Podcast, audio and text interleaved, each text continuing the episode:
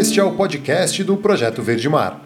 Aqui trazemos notícias e informações sobre conservação ambiental, sustentabilidade, ecoturismo e pesquisas científicas, além de receber convidados para conhecer melhor projetos e iniciativas socioambientais realizadas pelo Brasil. Eu sou o Caio Sales, sejam muito bem-vindos. Bom dia, bom dia. Nessa segunda-feira, dia 15 de junho de 2020, da pandemia, vamos começar uma série aí para falar mais especificamente de políticas públicas. Hoje a gente vai conversar com o professor Daniel Andrade e o professor Paulo Roberto Cunha, que escreveram, publicaram um artigo recentemente falando sobre a importância das políticas públicas para o meio ambiente. Mas antes, a gente vai dar aquela nossa tradicional passada nas notícias principais aí que estão nas redes, começando pelo site o Eco, é, a Justiça Federal, né, a Justiça derruba a criação do Núcleo de Gestão Integrada do ICMBio em Teresópolis. A gente falou disso aí há uns dias, que a, a sede né, a, da APA de Guapimirim ia lá para Teresópolis, ia subir a serra e a APA de Guapimirim, que cuida dos mangues da Baía de Guanabara. Então a Justiça Federal de, determinou na semana passada a suspensão dessa portaria do ICMBio que criava esse núcleo de gestão integrada Teresópolis, né? E, e reunir cinco unidades de conservação que ficariam sob o comando de uma única chefia. Talvez eu adivinharia que seria um militar aí, um PM reformado ou alguém desses aí, é, mas aí a Justiça Federal bloqueou, né? E e aí não vai mais estar centralizada no Parque Nacional da Serra dos Órgãos por enquanto. A gente segue aí de olho, é uma vitória, principalmente ali para a APA de Guapimirim, a gente estava nessa campanha, né, tem aí um mapa com as, as cinco unidades de conservação que fariam parte desse núcleo de gestão integrado, que é até interessante ter um núcleo de gestão integrado, mas não é, extinguir, acabar com a sede, por exemplo, da APA de Guapimirim, que tem barco, tem uma estrutura, recebe o pessoal que faz o turismo de base comunitária e todo o trabalho lá. Saindo do site o Eco, a gente vai para Oceana, que tem uma notícia ali que fala que o relatório global da ONU sobre pesca revela que o Brasil segue sem estatísticas do setor. Né, a edição de 2020 do Estado Mundial da Pesca e da Aquicultura, divulgado pela ONU para é, a FAO, né, para é, Organização das Nações Unidas para Agricultura e Alimentação, é, foi divulgado isso no dia 8 de junho, no Dia Mundial dos Oceanos, e mostrando que enquanto a produção global de pescados bate recorde, o Brasil segue sem informações. O relatório mostra que o Brasil é um dos poucos países que não reporta dados oficiais de produção, Agricultura e Aquicultura à FAO. Por isso, a organização se vê obrigada a fazer estimativas sobre nossa produção desde 2014. Tá? Outros países têm esse problema. Myanmar, Indonésia, que já estão começando a padronizar a coleta de dados. A gente segue aí no nível lamentável com a, a, e a gente sabe que dados e informação é importantíssimo para a construção de políticas públicas. Agora a gente vai para o nosso site, no projetoverdemar.com, tem aí o, projeto, o programa que a gente fez na sexta-feira com a Tati Leite e a Françoise Lima sobre o projeto Cefalópoda. A gente continua esse assunto na sexta-feira que vem. E aí duas notícias ali. Uma delas fala do que foi descoberto o primeiro berçário de tubarão branco pré-histórico na costa da América do Sul. Foi um artigo publicado na Scientific Reports, na Scientific Reports da Nature, que mostrando que eles usavam áreas de berçário há milhões de anos na costa do Chile e Peru. Analisaram o registro fóssil do tubarão branco, né, de três pontos diferentes da América do Sul, e aí viram a diferença de tamanhos da, das, dos indivíduos ali que viviam nessas três diferentes pontos analisados e descobriram uma área a, é, que, esse, que o tubarão branco usava como berçário para tubarão branco. Né? A gente tem um mapa ali que mostra ah, os berçários registrados da, existentes hoje, e esse é o primeiro registro fóssil. Tem a notícia completa ali, o link para o artigo para quem quiser acompanhar. E agora a gente vai começar sim a entrar no nosso assunto de políticas públicas, a importância das políticas públicas para a conservação ambiental. A grave crise ambiental não será enfrentada nem resolvida por uma série de iniciativas individuais bem intencionadas, porém isoladas. É preciso ir além e pensar a transformação da coisa pública relacionada ao bem comum. É aí que entram as políticas públicas. Mas o que são políticas públicas e o que as compõe? Segundo o professor e pesquisador Francisco Heidemann, as políticas públicas surgiram na primeira metade do século XX entre as duas grandes guerras. quando a decadência do liberalismo fez com que o Estado precisasse intervir mais na vida social e na economia. Um conceito geral para políticas públicas seria então as intenções de construção do bem comum que são transformadas em uma ação ou conjunto de ações. Mas estes processos de construção não são meramente técnicos. Eles são eminentemente políticos. Existe uma relação política de interesses e entre as instituições envolvidas, da qual derivam o conteúdo de uma política pública, que pode ser apresentado na forma de uma lei, por exemplo. E a lei sozinha não orquestra ações. São necessários planos, programas ou projetos que organizam e detalham essas ações. Assim, uma política pública sempre estará sujeita ao ambiente político. E ele pode desfazer rapidamente uma política pública construída por décadas. É o que estamos vendo ocorrer com a política ambiental brasileira no desgoverno Bolsonaro. E passando a boiada. E passando a boiada. Portanto, o esforço empregado na elaboração e execução de uma política não basta é preciso uma luta constante para que ela seja mantida. E é esta uma de nossas lutas.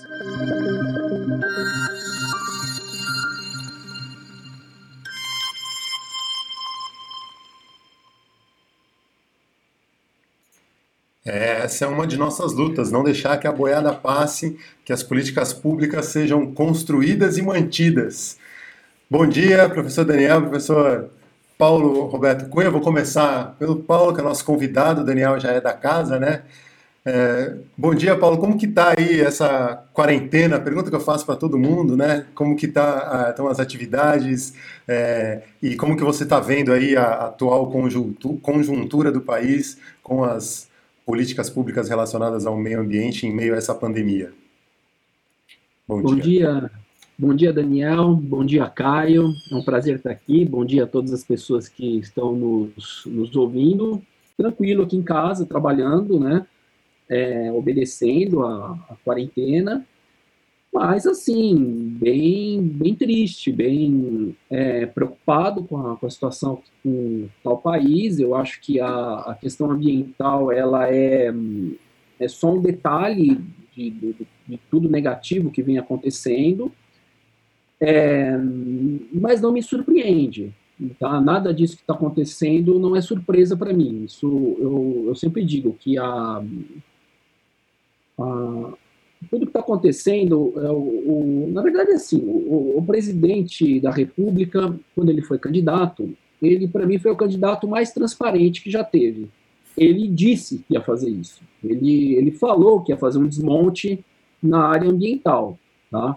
Ele falava em indústria das multas, falava em pegar, uh, em trazer os indígenas para a nossa sociedade, quer dizer, o que é uma violência absurda, viola aquela convenção 169 da, da, da Organização Internacional do Trabalho, né, que eles têm direito de manter a sua cultura, a sua organização, e assim, quando veio aquela, você falou da, de passar a boiada, né? Quando veio aquela, aquela frase do ministro da, do Meio Ambiente de passar a boiada, assim, a única coisa que me espantou foi que ele estava falando, olha, precisa passar a boiada, mas é, a boiada já vem sendo passada desde do, começo. Aliás, a boiada começou quando ele foi nomeado.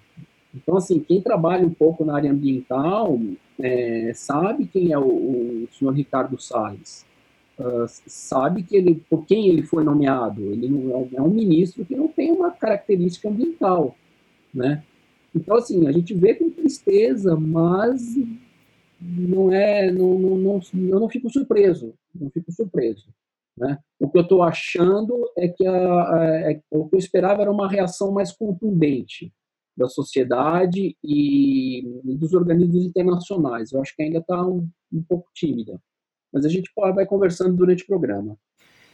Muito bom. Daniel, bom dia. Na verdade, eu, como o Daniel já é da casa, eu não apresentei de novo, mas o Paulo Roberto Cunha, professor de Direito Ambiental, mestre e doutor pela PROCAM, Programa de Pós-Graduações em Ciências Ambientais da USP, professor, é, trabalha em diversas linhas de pesquisa. O Daniel também tem um mestrado em Ciências Ambientais, doutorado pela PROCAM também é, em Ciências Ambientais só para apresentar direito formalmente aqui, né, nossos convidados. Daniel, vocês escreveram, publicaram um artigo recentemente, né, em parceria aí, com que fala da importância das políticas públicas para o meio ambiente. Fala um pouquinho, né, o, o que, que tem nesse artigo e, e, a revista que foi publicada, né, que é uma revista que é a Pátria Grande, que é uma revista em português e espanhol, que também eu acho que de alguma maneira traz um pouco o, o que a gente vem falando nos outros programas, né, de, de reunir esses diferentes saberes e tudo mais. Bom dia, Daniel. Bom dia, bom dia a todo mundo, bom dia, Paulo. É um prazer estar aqui de novo, né, nessa segunda-feira já estou entrando aqui na, no quarto mês de quarentena já, né? Já que a Unirio, se eu não me engano, ela decretou uma, uma suspensão de calendário no dia 13 de março, né? Então tá fazendo já foram passados já três meses já. É, Bom, é, esse, esse artigo, na verdade, ele é resultado de uma parceria muito feliz minha com o Paulo, né? O Paulo foi um colega meu lá no Procan e a gente continuou nessa parceria, nas conversas desde então, além de outras, outros, é, então, estudantes de mestrado e doutorado. É, e a gente conversa um pouco sobre esse assunto, Caio, que é um assunto muito importante, ele é importante de ser apropriado pela sociedade, mas, no entanto, ele ainda ele é muito inicial. Né? É, eu costumo dizer para os meus alunos que a grande parte deles, depois de formado, vai ter o papel de fazer política pública, né? vai parar para trabalhar em alguma instituição governamental, em âmbito federal, estadual, municipal, e, no entanto, a gente não aprende sobre políticas públicas em praticamente nenhum curso de graduação, né? Uma, uma profundidade assim na, na compreensão da sua totalidade, né? Então, o artigo ele é dividido, na verdade, em dois momentos. Um momento mais introdutório, que tem o papel justamente de, de suprir um pouco essa lacuna, né? uma lacuna conceitual, é, de, de, de, compreensão mesmo da complexidade do campo das políticas públicas. Na verdade, o artigo não dá conta dessa complexidade, é um artigo curto tal, é, mas ele começa a tocar nessa complexidade e tem um segundo momento que ele vai discutir é, ou ilustrar essa questão das políticas públicas a partir desse desmonte que a gente vem vendo, que a gente tem visto né, acontecer com as políticas públicas do Brasil, principalmente é, a partir do, do, da, do começo do, do, último presidente, é, mas não só, né? Esse desmonte ele já vem sendo orquestrado de uma maneira mais é, mais tímida, mais sutil anteriormente, e agora, como o Paulo muito bem colocou, isso foi uma, uma o desmonte das políticas públicas brasileiras foi uma promessa de campanha, e está sendo cumprido de uma maneira muito enfática, né?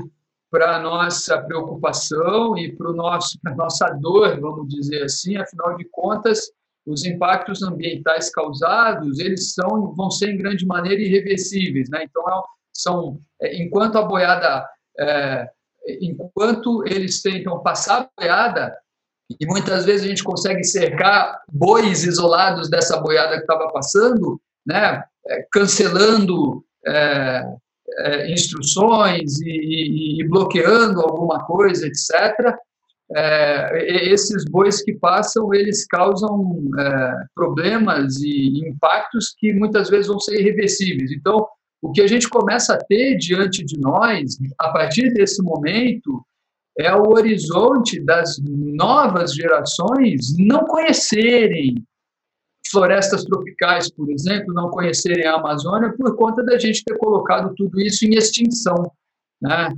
É, e isso vai ter uma implicação, não é só a floresta pela floresta, a floresta como parte de um sistema maior que ela ajuda também a equilibrar, né? Então, uma, uma, a extinção de um ecossistema carrega consigo a extinção de vários do que a gente chama de serviços ambientais, né, que são as consequências da existência dessa floresta na manutenção de todo um entorno, inclusive um entorno socioeconômico, um entorno econômico, inclusive. Né? Então, é, a gente vai colocando tudo isso em risco. É uma enorme preocupação, a gente precisa alertar as pessoas para a importância da questão das políticas públicas e da questão das políticas públicas ambientais especificamente. Essa é um pouco a intenção né, desse, dessa parceria nesse artigo. O, na sexta-feira, conversando com a Tatiana, você estava falando né, de é, extinguir espécies que os nossos filhos, por exemplo, não vão nem poder conhecer. O, a, a, Tatiana Leite, do projeto Cefalópoda, estava contando né, da quantidade de novos cefalópodes, espécies de polvos que ainda estão em descrição, que ainda estão sendo descobertos. Né? Se isso na, na floresta já é um problema, no oceano também a gente vai estar tá correndo um sério risco de extinguir uma série de, de espécies sem nem conhecer, sem nem ficar sabendo que elas existiram. E vale lembrar que, trazendo para a nossa realidade de Covid-19, né, um dos testes mais importantes para detectar a, a, presença do vírus é a partir, usa como como matéria-prima uma bactéria que vem do oceano. Então a gente pode encontrar, ter a, a cura de uma doença, de um, de um tipo de coisa, vindo de uma espécie que talvez a gente nem conheça, a gente acabe com ela antes de conhecer. E a falta de dados e a falta de uma política pública olhando para isso aí, é, acho que é, é o, o, início de, né, desse grande problema. É, agora, Paulo, o, a gente sempre tem assim, quando fala em política pública, pelo menos na ideia geral, eu acho que por muito tempo fiquei pensando nisso. É, quando você fala em política pública, você pensa que é ir lá fazer uma lei, você consegue um, um, vereador, um deputado, alguém que consegue fazer um projeto de lei, aprovar esse projeto de lei, ou se você tem uma influência maior, você consegue uma medida provisória e aquilo ali vira política pública. Mas aí no artigo vocês trazem que não é a, a, política pública não é só o conteúdo dela, não é só a lei ou uma norma que estabelece. Ela depende de uma série de relações, né? Tem as relações políticas, tem as relações de interesses, né? As instituições envolvidas. E como que como que você vê isso assim? Como que é, tem alguma coisa que é mais importante dentro dessa equação? Se você não tem uma relação política, se você não tem uma força política, você não consegue implementar uma política pública, ou se você, a partir de uma lei é, aprovada, fica mais fácil de construir essas outras relações? Como que, que você enxerga isso aí? É, o, a gente pode, né, o Daniel também pode acrescentar alguma coisa nesse sentido, mas a ideia de política pública é primeiro a, é a concepção do, do Estado em ação, né, ou seja, o Estado tentando implementar a sua agenda, é, é bem a ideia de, uma, de um, de um campo de atividade governamental, tá? Então, é, para que isso aconteça, né, ele precisa é, materializar essa, essa, as ideias dele em alguma norma jurídica. Tá? Agora, é isso que a gente precisa entender. É, as políticas públicas, elas são criadas por intermédio de normas jurídicas. Mas nem todas as normas jurídicas são políticas públicas. Tá? Porque é bem a ideia do Estado um, em ação, tentar resolver algum problema público. Então, por exemplo, a questão da pandemia.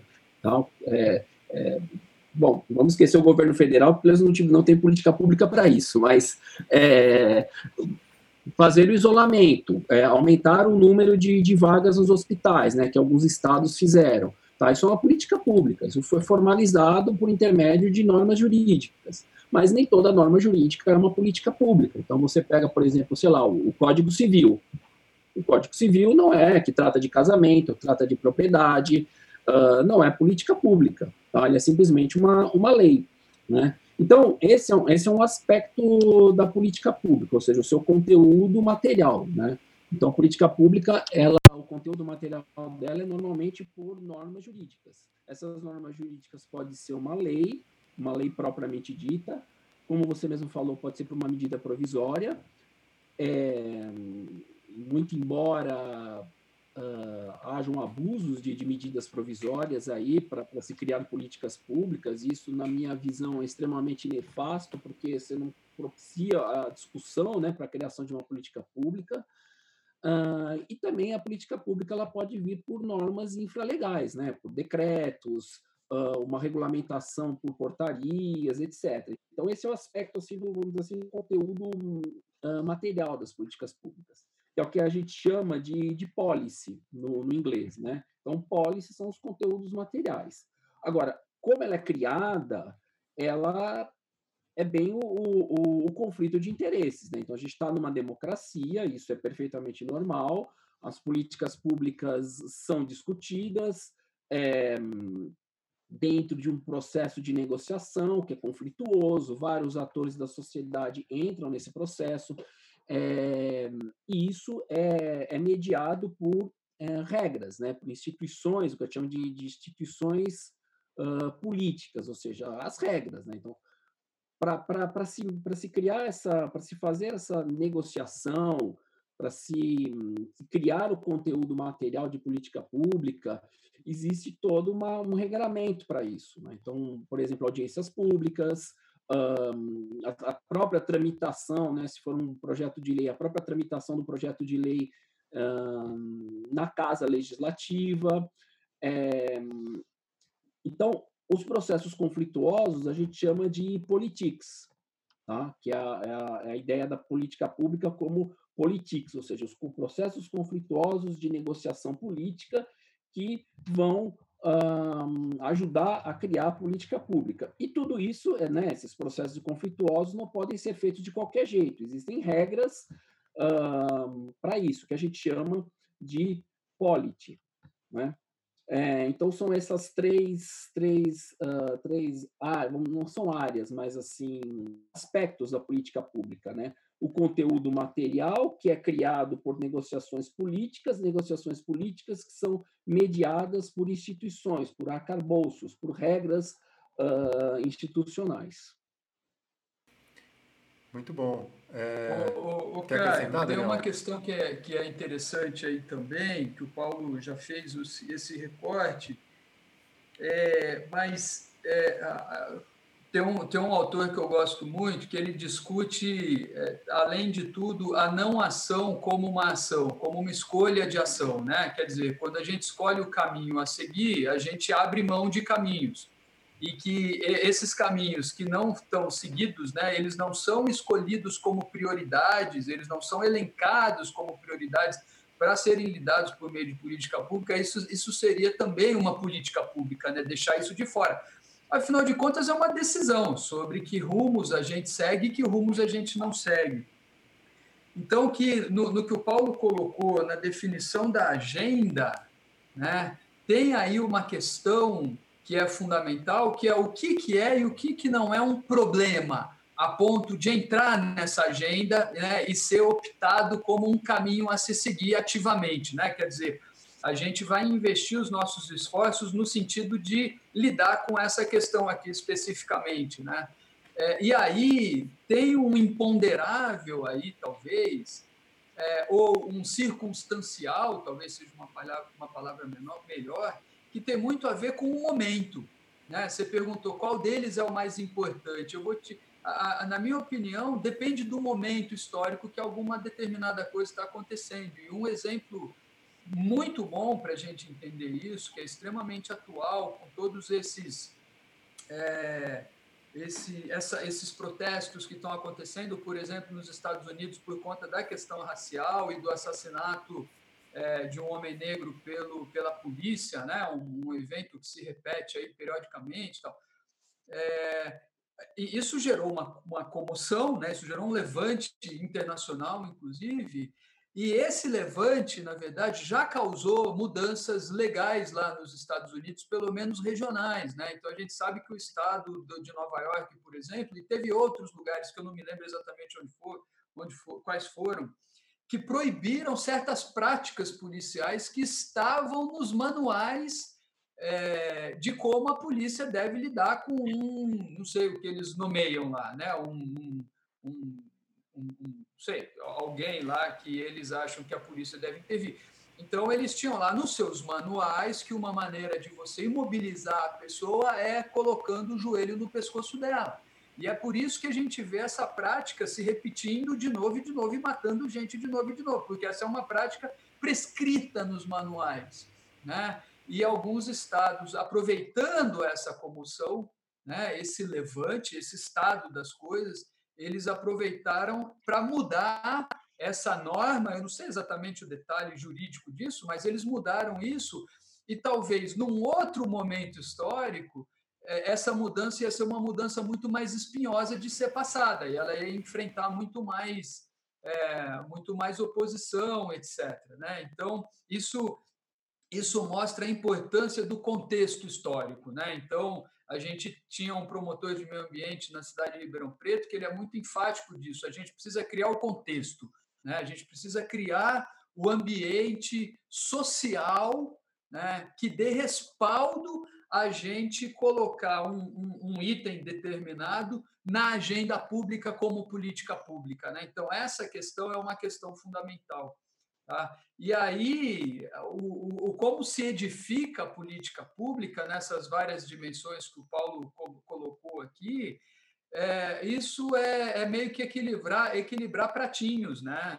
Você você vai edificando uma dimensão legal, vai fazendo as normas jurídicas e vai rodando aquele pratinho. Ao mesmo tempo, dependendo da política pública, ela precisa também de orientações administrativas, de um plano, de um programa.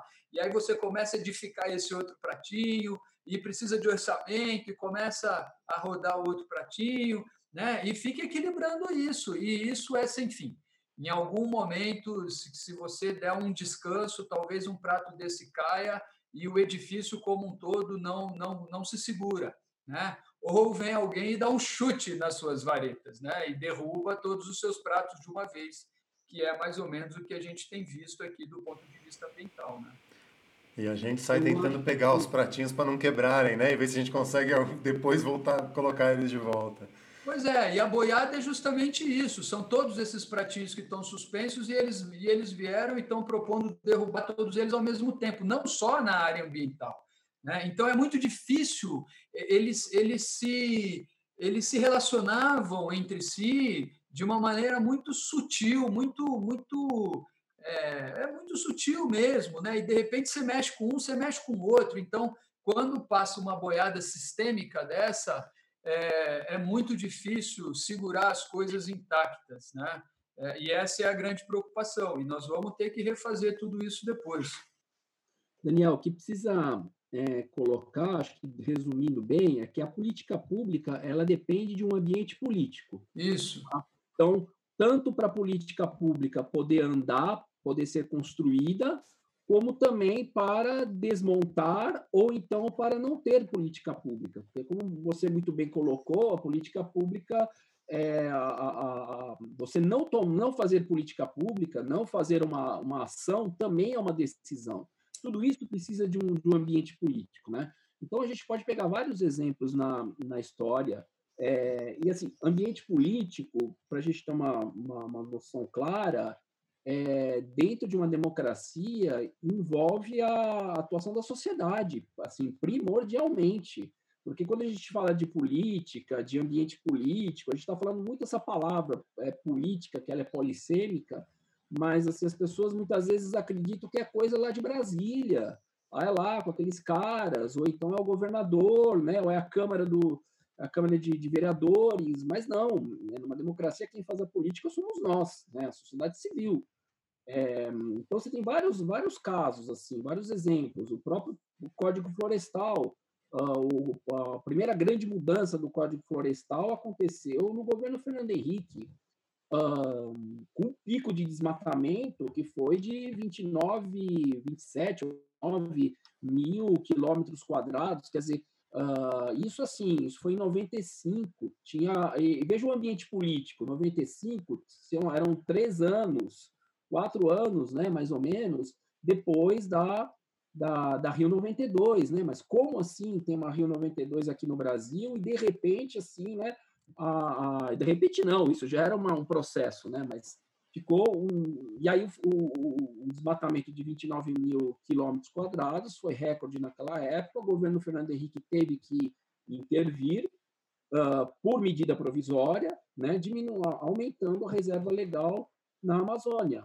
Tá? O próprio PPCDAN, que é o programa de, de, de proteção né, à Amazônia, que foi lançado no governo Lula, lá na, no começo da gestão Marina Silva, é, claro, isso já era um projeto da, da equipe da Marina Silva, mas ele foi acelerado e muitas coisas foram discutidas por conta também de um pico de desmatamento uh, que estava acontecendo desde o final do governo Fernando Henrique no começo do, do, governo Lula e a pressão de toda a sociedade civil, né? É, então, o ambiente político é muito importante, tá? E, e, veja só como o próprio ministro do, do, meio ambiente ele, ele, ele confirma isso que a gente está falando, porque quando ele fala vamos aproveitar a pandemia para passar a boiada é o ambiente político. Qual é o ambiente político hoje? Sociedade preocupada com uma doença, né? É, então, vamos aproveitar isso e vamos. É, não vamos discutir com a sociedade, a sociedade está antenada em outra coisa. Veja, é de novo o ambiente político. Tá? é, acho que é isso mesmo. Né? É, é, é, exatamente isso. Acho o, Paulo exemplo, deu... o melhor exemplo é a ação do próprio ministro, e aquele vídeo deixou muito claro exatamente um exemplo prático do que, do que você acabou de falar. Exatamente. Como é que a gente vai querer ter ambiente político de proteção de uma floresta quando as pessoas estão pensando em sobreviver? Né? Então, é, ou, ou a ausência de ambiente político para a proteção de uma floresta enquanto as pessoas estão dedicadas à sobrevivência. Né? Então, é exatamente. E a aí, questão é como é que a gente cria ambientes políticos. Né? Eu acho é. que é, aí é o grande, a grande questão. Eu quero aproveitar uma, uma das notícias que tem ali no, no site do Projeto Verde Mar, eu até deixei para falar agora, porque fala justamente sobre mais um recorde de desmatamento na Amazônia, né? Que o desmatamento continuou a crescer na Amazônia brasileira no mês passado, em maio, com dados oficiais divulgados na sexta-feira, mostrando que foi o pior maio da série histórica e o primeiro dos, é, o pior dos primeiros cinco meses do ano registrados até agora. Né? Então, apesar da pandemia, apesar desse ambiente político, todo mundo olhando para para pandemia, para Covid, 2020 está para ser o ano mais destrutivo de todos os tempos para a maior floresta tropical do mundo, que é a Amazônia. Então, com perdas maiores do que incêndios devastadores que provocaram protestos globais no ano passado. E eu vi um outro estudo, né, um outro relatório dizendo que ainda tem muita é, muitas dessas áreas desmatadas ainda vão ser queimadas. E aí vai encher de fumaça as cidades da região, da região norte, que em alguns casos é, ficam com uma concentração de poluentes maior do que o centro da cidade de São Paulo, nas épocas de queimadas. E está entrando agora a época das queimadas. E eles estão vendo um, uma quantidade enorme. Então, é, e aí eu acho que é o exemplo também da não ação, né? Deles é, vamos fingir que estamos preocupados com a Covid, vamos inflamar o povo para jogar rojão no STF, enquanto isso libera lá grelheiro, libera madeireiro, libera né, para derrubarem fazer o que a gente quer fazer, mas estava esperando chegar nesse momento de ambiente político adequado.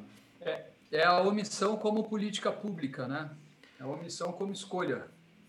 E... É, só, só, um, só um ponto, Caio.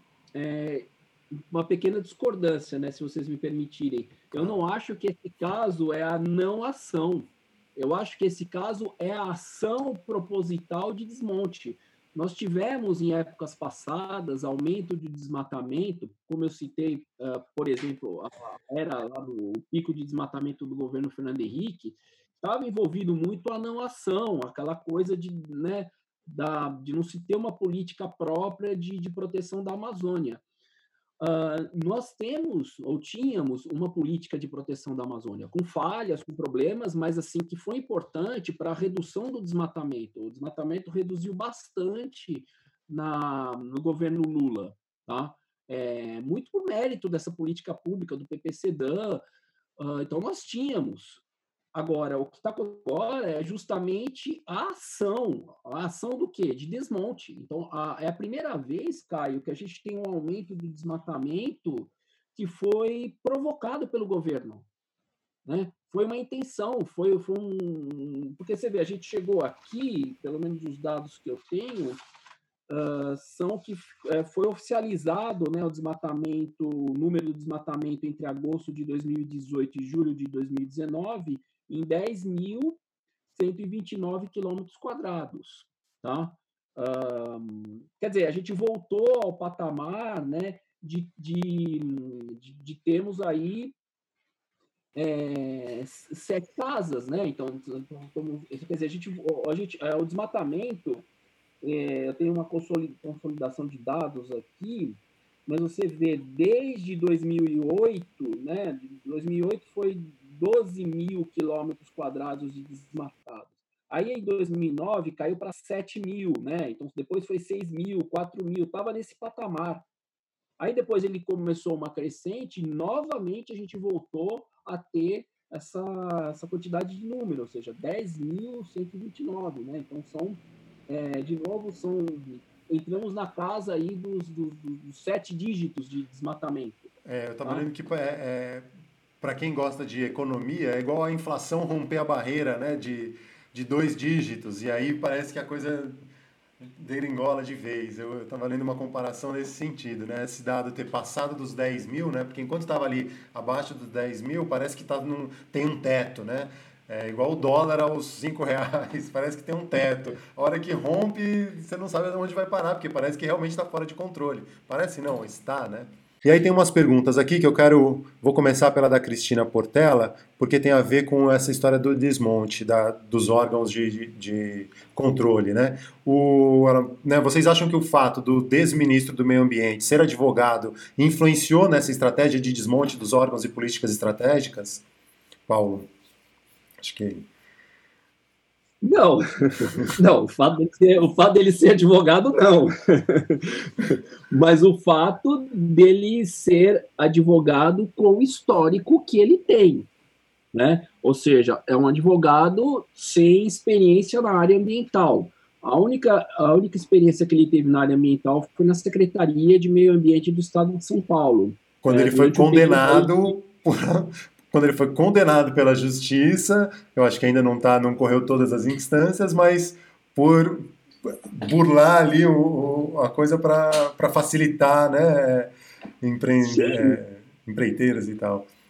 Sim, você vê, então, assim, é, assim e, e ele não tinha experiência na, na, área de meio ambiente. Ele só foi nomeado como secretário de meio ambiente do Estado de São Paulo porque isso envolveu uma negociação política na campanha do, do então candidato à prefeitura de São Paulo, João Dória. Então, para o candidato João Dória poder ter é, um aumento no, no, no, seu, na sua propaganda política lá no, no, seu, seu tempo de TV, é, precisou incorporar o partido PP né, na, na coligação. A moeda de troca foi a Secretaria de Estado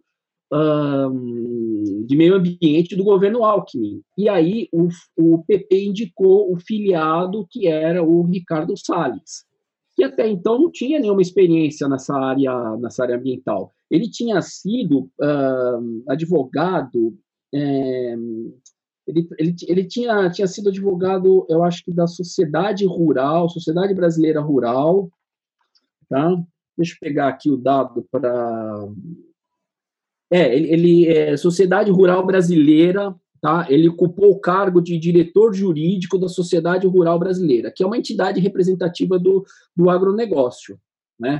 Então, é, essa, essa é a figura dele. E ele, ele é um cara que ele utiliza o, a, a, ideia que ele, que ele faz, que ele, que ele tem, é que hum, tudo é ideologia. Tá? Então, to, toda a política pública que a gente teve de, de meio ambiente até agora, é por uma questão ideológica. Tá? Então, houve uma caça às, às, às, à indústria das, das multas ambientais, uh, tudo isso é ideológico. Então, ele usa essa desculpa de uma, uma pseudo-ideologia né, de esquerda, comunista, umas coisas loucas assim, né, que motivaram as políticas públicas ambientais, justamente para aplicar a sua ideologia, né, que é a, a, a do desmonte. E então, ele não reconhece que é uma ideologia, né? Que seria a neutralidade, a pureza toda, né? É, ele, ele não reconhece. E se você for ver o, o, o Ministério do Meio Ambiente, ele andou demitindo é, vários funcionários aí do IBAMA, é, e eles fizeram uma, uma um, alguns critérios, né? E os critérios eram, né? Uh, ser esquerdista, ser comunista, é, sabe, quer dizer, esse é o critério dos caras para escolher quem é o funcionário que fica, quem é o funcionário que sai do IBAMA, né? É, e aí teve essa, na experiência que ele teve na Secretaria de, de Estado do Meio Ambiente, como o Caio colocou bem, foi uma condenação em primeira instância pela Justiça Estadual, né, aqui de São Paulo. Uh, ele sofreu uma condenação por improbidade administrativa ambiental. Tá? Ou seja, foram alguns mapas. É, estava havendo uma discussão de, de, de, se realizar um decreto e, uma, um, um, mapeamento né, de uma APA, que é uma área de proteção ambiental, que é uma área que, que ela, ela tem como finalidade proteger o meio ambiente, mas ao mesmo tempo a gente tem algumas atividades econômicas, né? Então é possível ter, ter, ter casas, ter indústrias, etc., mas com alguma proteção. É, e nesse contexto, ele pressionou funcionários, ele acabou é, é, determinando a alteração desses mapas, a alteração do decreto, da minuta do decreto, sem cumprir a, a regra para isso, né? Ou seja, a, a principal regra para isso é que, por ser uma APA, isso precisa ser uh, democrático, precisa ter uma discussão né, num, num, num nível uh, democrático. E ele fez isso tudo de uma forma interna na secretaria. Tá? É, e isso foi improbidade administrativa ambiental. Então ele foi condenado. É, ele já estava se credenciando para entrar nesse governo. Ele já estava de olho. É, e aí aquela coisa, ah, não, do, presidente, não, não vou nomear, não vou nomear gente que tem complicações na justiça, gente que envolvendo corrupção, porque veja, isso aconteceu por lobby da Fiesp, tá? A Fiesp foi lá e pediu uma, uma, uma alteração na minuta desse, desse mapa, de, na, na minuta do decreto e na alteração do mapa, justamente para favorecer mineradoras para exploração de área de preservação permanente, né? É, é, e ele alterou, ele favoreceu. Então, assim, veja, é, é como você mesmo falou, Caio, está alinhado, porque. E, e, quem, e quem, su, quem, sugere o nome do Ricardo Salles para ministro do Meio Ambiente é a própria é, Sociedade Brasileira Rural. Eles que vão sugerir. Porque no começo do governo, do governo, porque, veja, estamos falando agora do ambiente político, né? Veja, no começo do governo Bolsonaro, ele não fez alianças com os partidos. Ele fez aliança com as bancadas suprapartidárias, dentre as quais os ruralistas. Então, para contemplar os ruralistas, ele. Porque a ideia dele era, era acabar com o Ministério do Meio Ambiente, colocar o Ministério do Meio Ambiente na, na, na, no, na Ministério da Agricultura. Por pressão, ele não faz isso. Então, o que, que ele faz? Ele entrega o Ministério do Meio Ambiente aos ruralistas. E no meio, Ricardo Salles, por indicação da sociedade rural brasileira. É, eu, eu só para fazer um comentário rápido sobre essa questão, eu acho que não tem nada a ver com a, a formação dele é, né, de advogado, eu acho que tem muito a ver com o papel dele de onde ele veio. Né? Na verdade, o, a pasta do, do, do meio ambiente foi entregue para alguém que queria cumprir uma agenda, não uma agenda pública, mas uma agenda setorial de um agronegócio. Na verdade, não é nem de um agronegócio, é de uma visão extremamente anacrônica, atrasada e, e, e, e de certa maneira, burra do agronegócio, que, que, que só consegue reconhecer como fruto de uma atividade agrícola, o que eles fazem. Então, é uma atividade extremamente é, restrita em termos de, de reconhecimento do potencial de geração de riqueza da biodiversidade brasileira, que é a maior do mundo. É, é uma burrice a gente olhar para a Amazônia, por exemplo, ou para o Cerrado, ou para qualquer outro ecossistema, ecossistema brasileiro, e, e só ver madeira, soja, cana e, e, mais uma ou duas coisas, né? É uma burrice isso. A, a gente devia negociar produtos florestais em, em, em microgramas, em nanogramas, é, são princípios ativos e moléculas, etc. Né? É, é, isso é o que a gente tem que mais ninguém tem. Né? Só que eles não conseguem reconhecer isso, a prática deles é essa, no fim, eles colocaram alguém que quer desregulamentar a questão ambiental né, para para levar a gestão ambiental brasileira ao que ela era 500 anos atrás, quando essa mentalidade entrou aqui. Então, é uma mentalidade absolutamente colonialista, sabe? E atrasada, o colonialista nesse sentido de atrasado mesmo, quando a gente não tinha nenhum conhecimento, a gente uma noção da importância sistêmica e, e mesmo utilitária né, do, do, que tem aí escondido nas florestas tropicais, etc. É, e a gente e eles e ele e a política deles é de manutenção dessa visão que é absurdamente atrasada né, e que em algum momento e na verdade isso já está acontecendo vai implicar na própria existência desse próprio agronegócio porque a chuva não é cana cana não faz chuva né? soja não faz chuva, é, algodão não faz chuva, nada disso faz chuva. Né? O que faz chover é floresta, e a gente sabe disso, é bomba biótica, né? é rio voador, etc. E eles não conseguem, eles são absolutamente impermeáveis. Eles, esse grupo do agronegócio, que não é o agronegócio como um todo, né? então isso é importante da gente da gente reconhecer. E eles colocaram alguém que, que que capitania essa mentalidade. Eu acho que é, essa é a grande questão. É, e eu acho que, assim, se eu posso fazer um comentário que amplia um pouco a nossa conversa aqui, eu estava ouvindo a lista, né, Caio, dos nossos, dos nossos acompanhantes hoje aí no programa. Agradeço a presença de todo mundo. É essa, esse exemplo que a gente está dando aqui mostra, por exemplo, puxando a sardinha lá para a minha área, que é da educação ambiental, como que a educação ambiental tem que ir além da questão individual, né? Como que todas essas práticas que a gente faz aí, eu me lembro que você falou alguma coisa de lixo marinho, tem alguém aí de algum grupo que, que lida com a questão de lixo marinho, deve ter talvez alguém que faz os mutirões em praia, tal. É, que, que isso precisa se conectar com a questão pública.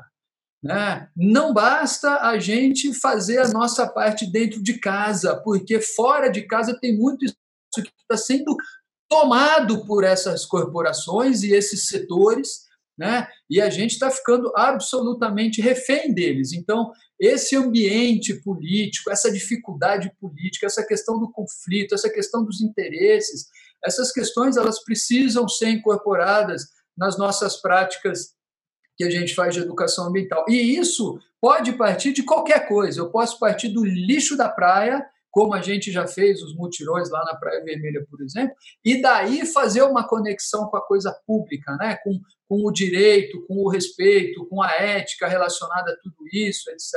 A gente precisa quase que desesperadamente transcender as dimensões que a gente chama na nossa área lá de narcísicas ah, eu vou reciclar o meu lixo e tá bom, é um trabalho de formiguinha.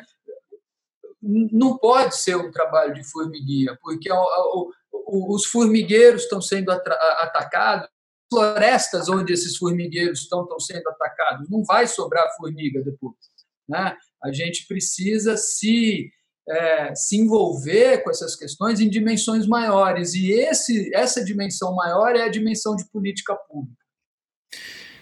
Muito bom. Eu quero aproveitar já que você falou da BRM e o Ricardo Portugal mandou uma mensagem aqui, que é uma pergunta, né? Ah, Quais os remédios jurídicos para descongelar os governos quanto a ações concretas de políticas públicas favoráveis à população?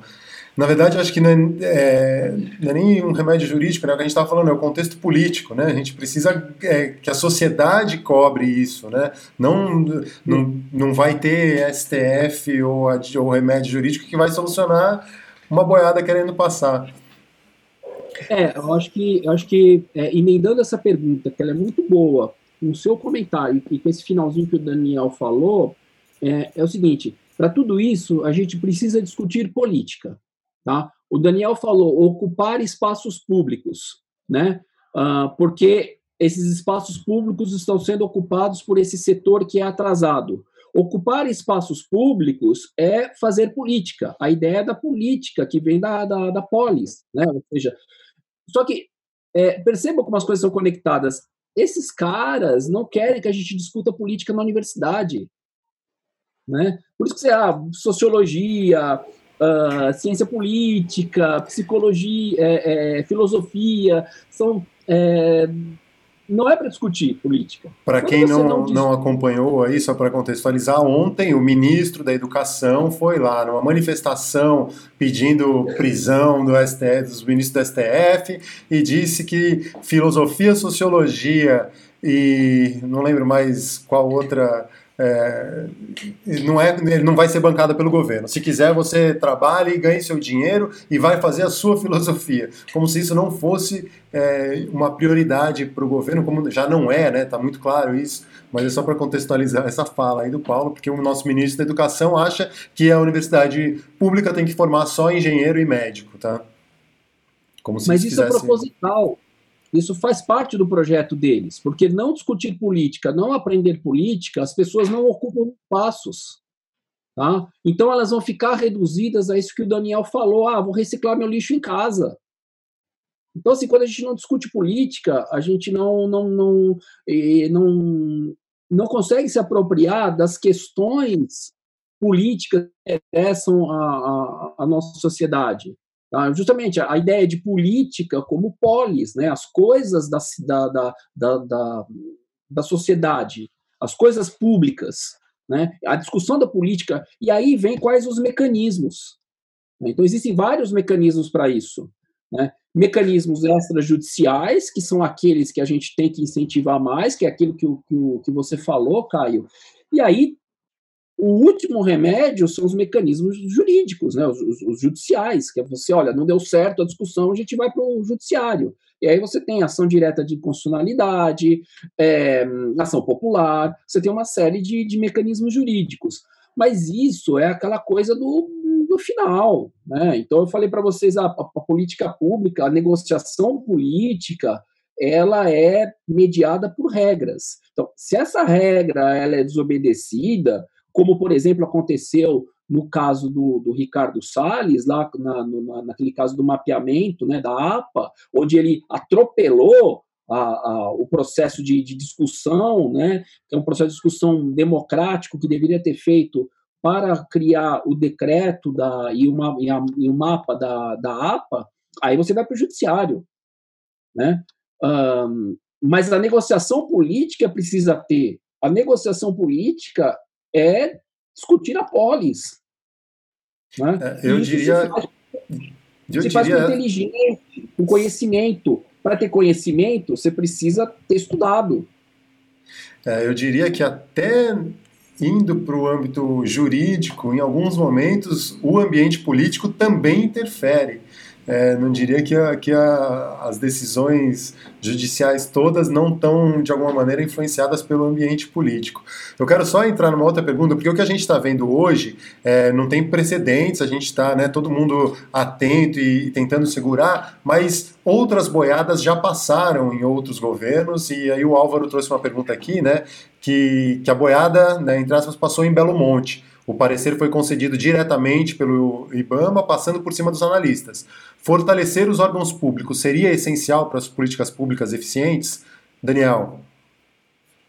Com certeza, já, já, a gente tem vários exemplos em diferentes âmbitos, né, federal, estadual e municipal, da, da boiada passando a despeito dos órgãos públicos, mas essa é a questão, né, da força que esses órgãos têm de se colocar, né, é, e Belo Monte é um exemplo triste disso, tem vários outros.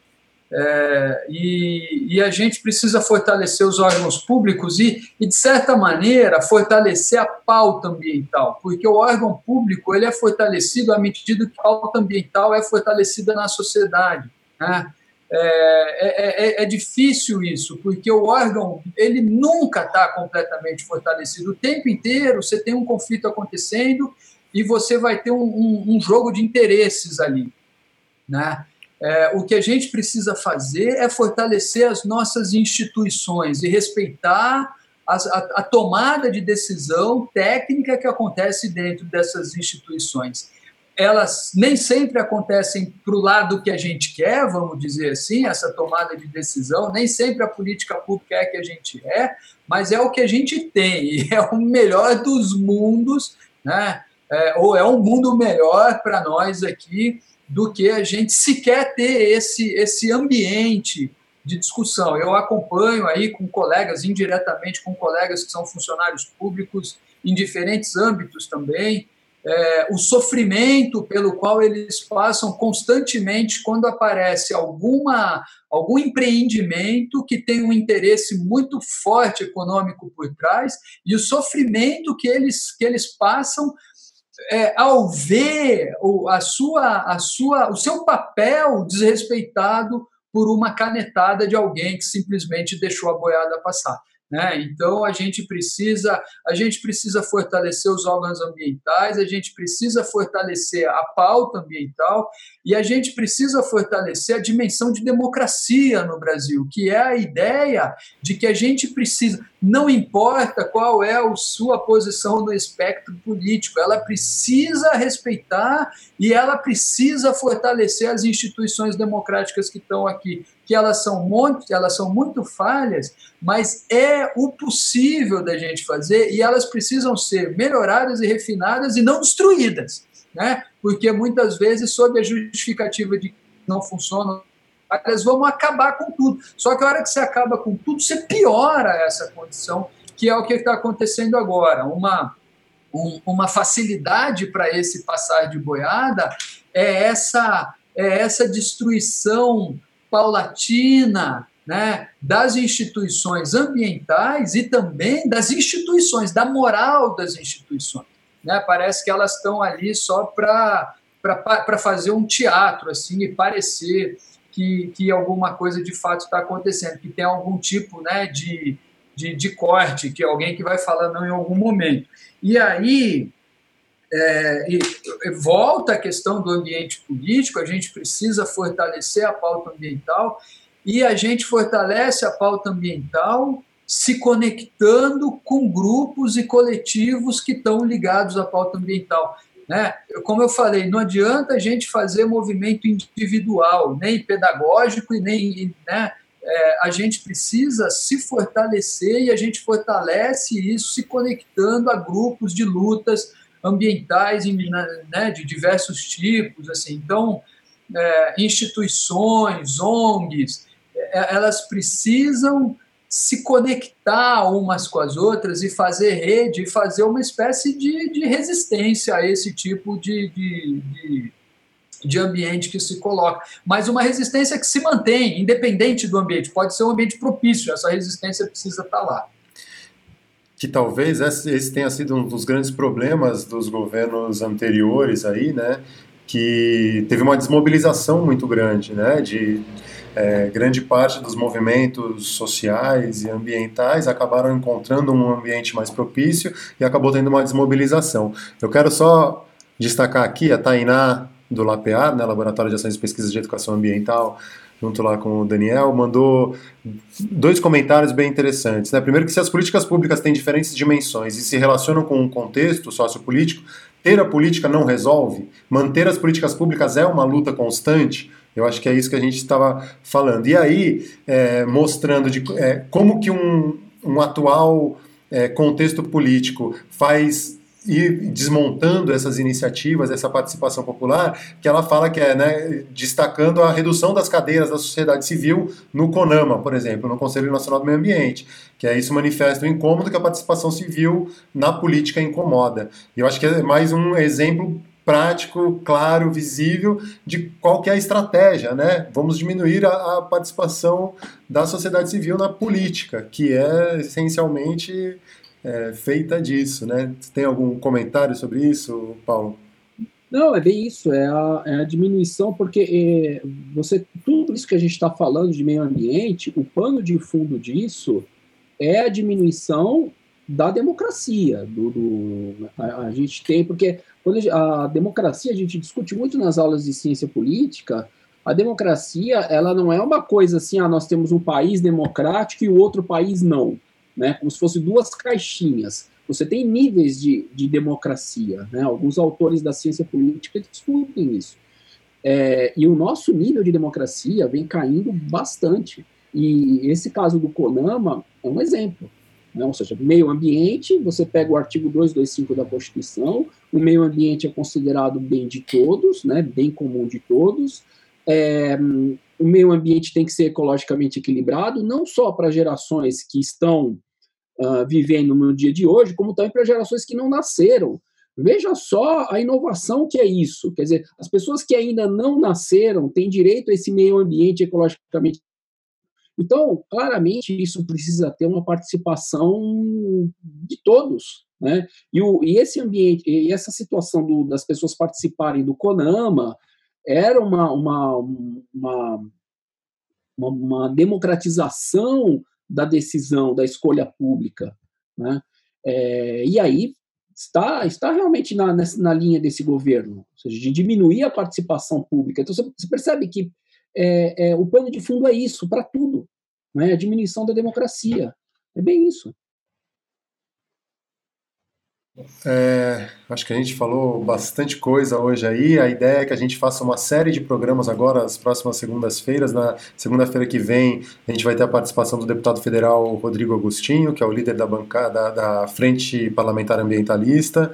E a gente vai conversar ainda bastante sobre todos esses temas, entrar mais especificamente. Agora, Paulo, só queria saber se tem na sua visão assim algum algum ponto específico que, que tem uma ameaça grande, por exemplo, o Ricardo Salles tentando ah, tirar alguns biomas da, da lei da Mata Atlântica para colocar sob o, o Código Florestal, não é exatamente alguns biomas, mas tentando fazer algumas alterações desse tipo.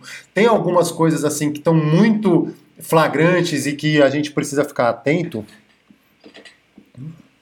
Olha, são muitas coisas que é melhor nem. Eu acho, pois é, eu acho difícil a gente pontuar o que, a pontuar o que, é o mais importante, tá? É, é, eu assim, eu, eu estudo mais Amazônia, né? Meu doutorado foi de Amazônia, meu doutorado foi daquela da, da discussão da medida provisória da grilagem, mais no governo Lula, né? Que agora virou a, a grilagem da grilagem, né? Então, assim, para mim, a, a, a, Mata Atlântica ela, ela é super importante. Uh, mas, assim, a Amazônia, para mim, é, é a coisa, é, é o que está pegando mais, porque né, ela, ela, ela, ela tem um simbolismo muito grande aqui no Brasil e no exterior. Tá?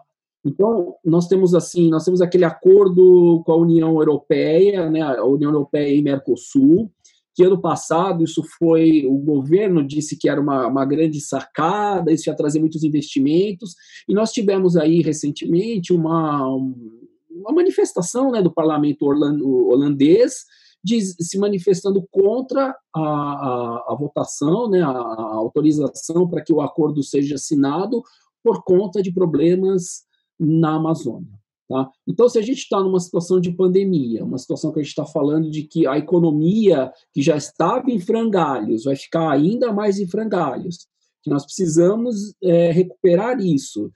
É, então, assim, se a gente tem uma, um acordo internacional que o próprio governo disse que seria importante, sendo barrado por questões da Amazônia, sabe, assim, é, para mim a questão da Amazônia ela, ela, ela, ela é a mais importante, porque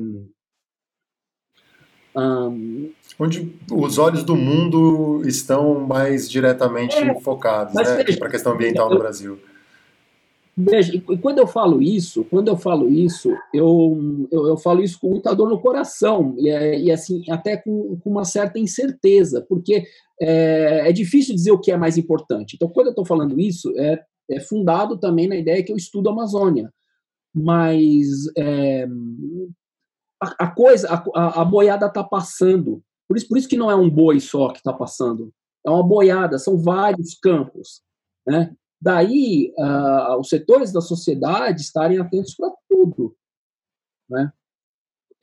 É, o, agora, recentemente, né, teve a votação da MP 910, que é conhecida como MP da grilagem, que agora virou um projeto de lei, né, o PL 2633.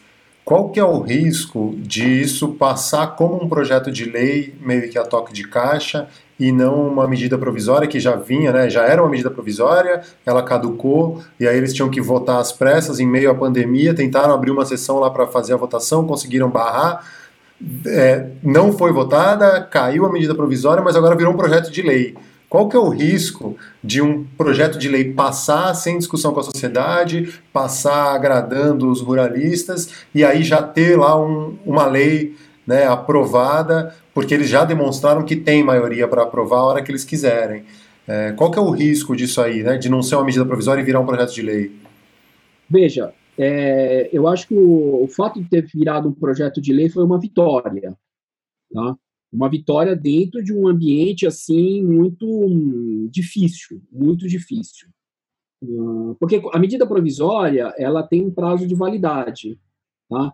Então, hum, ela tem que ser votada muito rapidamente, com pouca discussão. O fato de ser um projeto de lei não tem prazo. Então, a gente consegue ter uma discussão maior. E aí, o ambiente político é, se destaca ainda mais, né? ele, é, ele é mais fundamental. Agora, claro, eles tentaram votar às pressas, porque hum, o setor ruralista vai tentar votar às pressas, tá? Mas, o, o, o, mas foi uma vitória por conta disso. A medida provisória ela, ela não ela tem esse prazo e o projeto de lei não tem. Então a gente consegue, a sociedade civil consegue influenciar o projeto de lei, ter uma discussão com muito mais propriedade. Vejam, por exemplo, o que aconteceu com o Código Florestal. Tá? Então, se você pegar o, resultado do Código Florestal, uh, todo mundo diz: olha, o Código Florestal foi negativo, tivemos uma redução, uma flexibilização, né? Um, e ele foi, é uma lei que foi votada a partir de um projeto de lei. Tá? Mas veja, ele demorou muito tempo, e as perdas, as perdas, se você pegar o primeiro projeto de lei para a lei de Código Florestal, tá? As perdas do projeto de lei eram muito, mas muito maiores. Então, dentro daquilo que a gente perdeu, a gente perdeu menos, por conta da influência, da pressão, etc. Tá? É, então, eu vejo como uma, uma, uma, situação um pouco mais positiva. Não significa que não vamos ter perdas, tá? Porque essa questão é uma questão assim, muito sensível, é uma questão que vem, vem vindo desde o governo Lula. Já no governo Lula, nós, nós, nós alertamos para essa questão. O nome medida provisória da grilagem ou lei da, da grilagem surgiu por conta de uma medida provisória de 2009 do governo Lula, que visava legalizar a, a, a grilagem de terras. A única coisa que está acontecendo agora é que essa legalização ela é maior ainda, uh, com instrumentos de flexibilização ambiental. Né? Então, no, no, no, governo Lula, nós tínhamos assim, ah, para a pessoa, para, para determinados ocupantes regularizar, obter o título, ele tem que ter uh, obedecer às normas ambientais, tem que ter APP, reserva legal, etc. Então, agora, né, pelo projeto, isso não precisa ter mais, né? Então, você tem uma, uma, flexibilização ainda maior. E aqui, tem a questão da necessidade de vistorias, né? De, é, dependendo do tamanho da terra, você não precisa de uma vistoria no local, só manda lá o dado do satélite, marca que essa terra é minha e legaliza, recebe o título e é, passa a boiada. Então, passa a boiada. Então, isso, isso é. Porque o que acontece? Isso, isso é um processo. A gente, a gente precisa entender que essa, essa, a, a ideia original disso, lá no governo Lula, foi de tentar beneficiar pequenos ocupantes que, historicamente, né, ocupavam terras públicas. Né? Uh, e aí, com a, com a negociação política da época, se ampliou um pouco para beneficiar alguns maiores. Só que no decorrer daquela época até hoje, esses maiores foram se beneficiando cada vez mais. Então, nós tivemos uma mudança no governo Temer, onde se, onde se onde foi possível a legalização de terras ainda maiores, que aí não são pequenos, já são médios e grandes, e agora são grandes mesmo, né? É, e, e, esses grandes que ocupam as terras, eles, eles, eles ocupam as terras mediante um processo criminoso mesmo. Que, primeiro, ocupar terra pública é crime, tá? tipificado no Código Penal. Então, quando você dá um título para essas, essas pessoas, você está é, isentando essas pessoas de, de, de, crime. O processo de ocupação desses grandes é, é, é, é organizado, é um, é um, crime organizado, envolve muita violência, tá? envolve tirar as pessoas que já estão lá historicamente, inclusive indígenas, a bala. Tem muito sangue atrás disso. Né? Então, é, é muito danoso essa, essa situação. É, e, e, a gente não precisa disso. E, em outro aspecto, nós estamos, o Brasil está abrindo mão, porque nós estamos lá falando de recursos, que o Estado não tem dinheiro. É, assim, a gente está tá, tá trans, tá transmitindo terra pública, que é nossa, tá, para, para particulares que estão adquirindo por um valor muito, mas muito abaixo do mercado e vão vender por um valor de mercado. Então, deles vai ser ainda maior.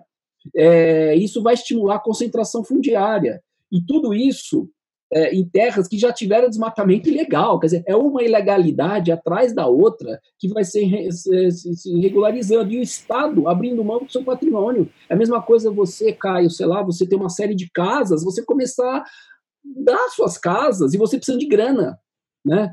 É, assim, é um absurdo tremendo. É um absurdo tremendo. Bom, para encaminhar aqui o, o, final, quero mandar uma pergunta para o Daniel, que o Márcio Mundim mandou, que é a colocação de que a maioria da sociedade acha que política pública é coisa distante é perfeita. Mas como podemos ampliar a participação da sociedade e da academia na formulação de políticas públicas? É, é uma boa pergunta. É, eu, eu, me lembro de um professor lá de, de Ribeirão Preto que levava os seus alunos nas audiências públicas, por exemplo. Né? Então, ele aproximava fisicamente das audiências públicas para que os, os, estudantes vivenciassem o, o, o processo democrático na sua essência, que também é extremamente é, imperfeito e cheio de conflitos, etc. Muitas vezes você vai lá na audiência pública ter uma, uma, uma briga e, e, ela não acontece porque ela é cancelada. Né? E isso faz parte do processo público, né?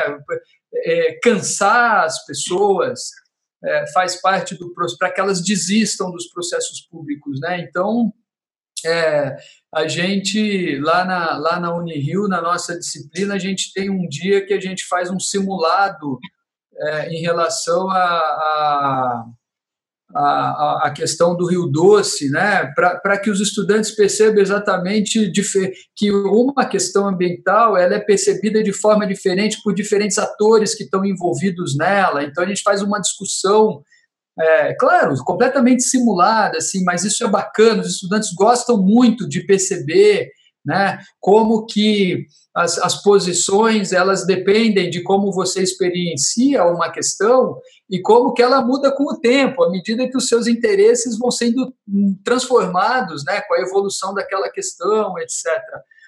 É, eu, eu não sei, eu, eu, assim, tem várias maneiras de fazer isso. Eu acho que ir assistir é, audiências públicas, apesar das imperfeições das audiências públicas, eu acho que é um negócio é, que pode ser muito rico para quem vê, sabe?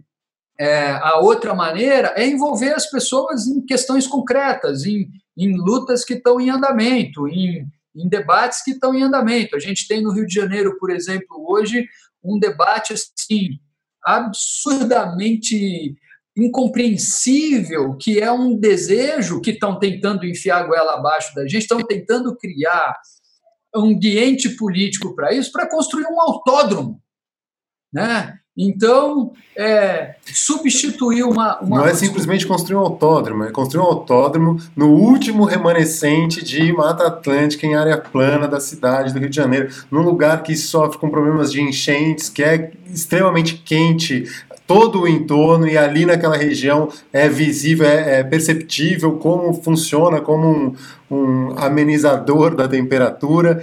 E querem construir um autódromo, exatamente. E estão tentando marcar uma audiência pública virtual para tentar atropelar isso aí. Só para. Isso, então, estão querendo passar boiada mais uma vez, né? Quer dizer, a gente tem que discutir todas essas coisas, né? Por que na área de floresta? E por que, e por que um autódromo, né? Por que, que não é uma escola? Quem que, quem que um, um autódromo é um instrumento para uso de quem? De quantas pessoas? Você vai mobilizar uma quantidade absurda de recursos para qual porcentagem da população que vai ser beneficiária daquilo ali? Se fosse, fosse um centro poliesportivo, né? Que nós não vamos fazer um centro poliesportivo, porque a gente fez vários durante a Olimpíada, eles estão todos abandonados lá, não tem legado e tal.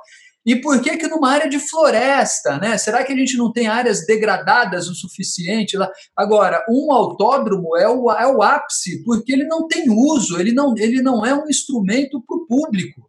Uh, ninguém tem um carro de corrida e vai lá correr, isso é meia dúzia. Então, você pega um dinheiro público que vai ser investido, não adianta me dizer que vai ser só iniciativa privada, porque nunca é.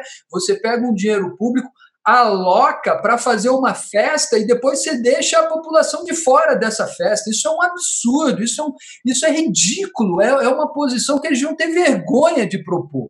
Né? E, no entanto, isso está posto lá. Eles estão querendo fazer audiência pública online. Então, envolva, não, não importa de onde você está, você pode estar na Austrália, né, envolva as pessoas né, na, nessa audiência pública para ir lá falar: meu, eu não quero um autódromo. Não, o Brasil não precisa de um autódromo. O Brasil não precisava de estádio de futebol. O Brasil, nós temos outras prioridades.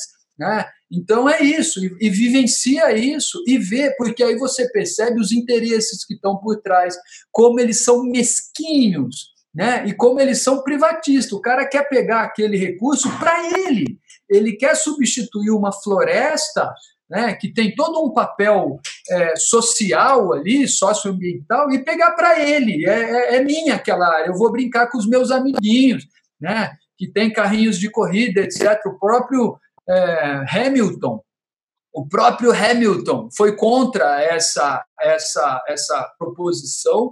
Né? Ele disse que o Brasil tem outras prioridades, e é verdade, a gente tem que ir lá se colocar publicamente pelas prioridades que a gente tem, porque a gente fica, ah, deixa, deixa, é uma bobagem, é uma bobagem, quando você vê, não tem mais nada.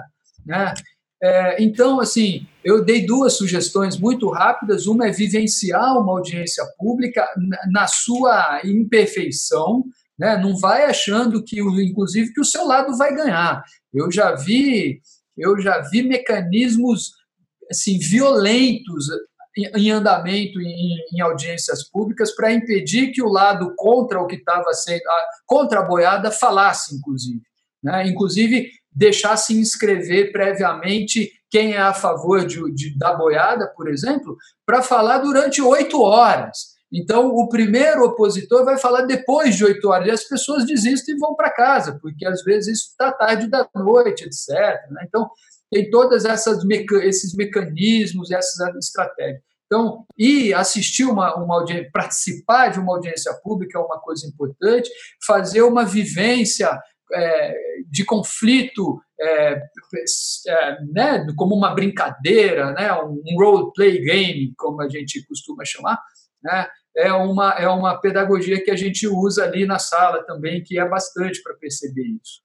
Né? E, e, tem várias, eu tenho certeza que a Tainá, que está aqui ouvindo a gente, que a Camila estão com várias ideias ali, querendo responder também, porque elas também são super criativas na construção desse tipo de pedagogia, e a gente precisa compartilhar esse tipo de, de ideia. A gente precisa fazer isso, porque realmente nós precisamos ser criativos nesse envolvimento e se envolver com lutas que estão em andamento. Né? Se envolver com lutas que estão em andamento. Muito bom. Então tem é... um grupo lá, por exemplo, que está empenhado contra né, é, é, é essa troca da floresta por um. Por, eu não me lembro exatamente. SOS Floresta do Camboatá. Quem quiser, a gente fez um programa especial aqui no dia 22 de abril sobre essa questão da floresta do Camboatá. Teve a participação do André Ilha, do Beto Mesquita, da Marina que é moradora local e está lá envolvida com, com as questões locais e e com as pessoas. Então, quem quiser assistir, entra ali no, no, nosso site, tem uma abinha com todos os programas ao vivo. No dia 22 do 4, dia do meio da Mata Atlântica, a gente fez um programa especial sobre a floresta do Camboatá. Gente, muito obrigado, valeu demais, mais uma vez foi muito bom. Algum recado final? Beijo para a mãe para o pai. E muito obrigado, viu, Paulo?